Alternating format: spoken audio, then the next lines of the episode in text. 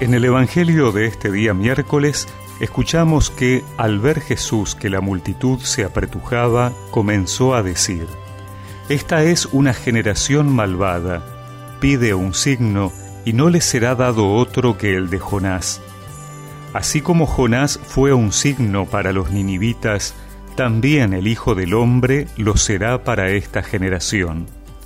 El día del juicio, la reina del sur se levantará contra los hombres de esta generación y los condenará, porque ella vino de los confines de la tierra para escuchar la sabiduría de Salomón, y aquí hay alguien que es más que Salomón.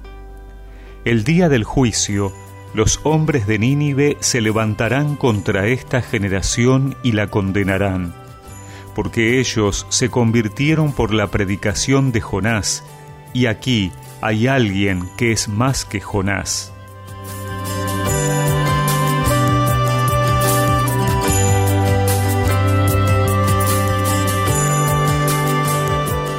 La palabra signo en la Biblia está asociada a una prueba que confirme la veracidad de lo que se testifica, un milagro, un hecho sobrenatural que inconfundiblemente venga de Dios. Así, por ejemplo, en el Evangelio de Juan encontramos siete signos o milagros por los cuales se revela la identidad de Jesús como Mesías e Hijo de Dios. El Señor reacciona hoy porque la multitud busca un signo. Ya ha hecho muchos milagros que confirman su palabra, como curaciones o la multiplicación de los panes, y sin embargo ellos quieren algo más espectacular. Están tan negados en aceptar la palabra de Jesús que no pueden ver lo que su presencia genera.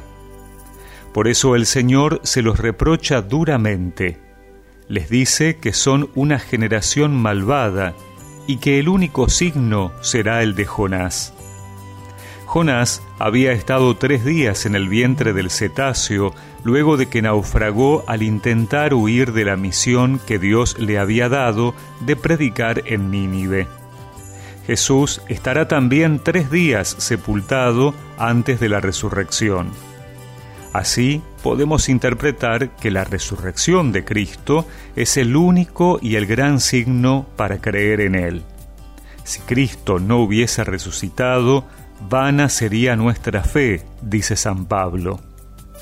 Pero además, tanto la reina de Saba como los habitantes de Nínive tuvieron la humildad de escuchar. La reina de Saba fue a escuchar la sabiduría de Salomón. Los ninivitas se convirtieron por la predicación de Jonás. Así, el gran signo que Jesús nos da es también su palabra este tiempo de cuaresma nos invita a convertirnos de nuestro orgullo e incredulidad para acercarnos humildemente a la palabra de Dios, reconocer que Jesús es la sabiduría hecha carne en donde podemos nutrirnos para fortalecer nuestro caminar hacia Dios. Es tan fecunda como la lluvia, tan penetrante como la espada, es tan potente como una llama ella está firme como una roca. Es tu palabra, Señor, que nos ofreces. Es tu palabra, Señor, que nos ofreces. Abramos el corazón, prestemos mucha atención a tu palabra, Señor, que nos ofreces. Y recemos juntos esta oración.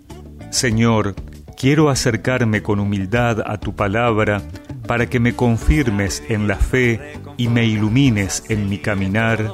Amén. Y que la bendición de Dios Todopoderoso, del Padre, del Hijo y del Espíritu Santo los acompañe siempre.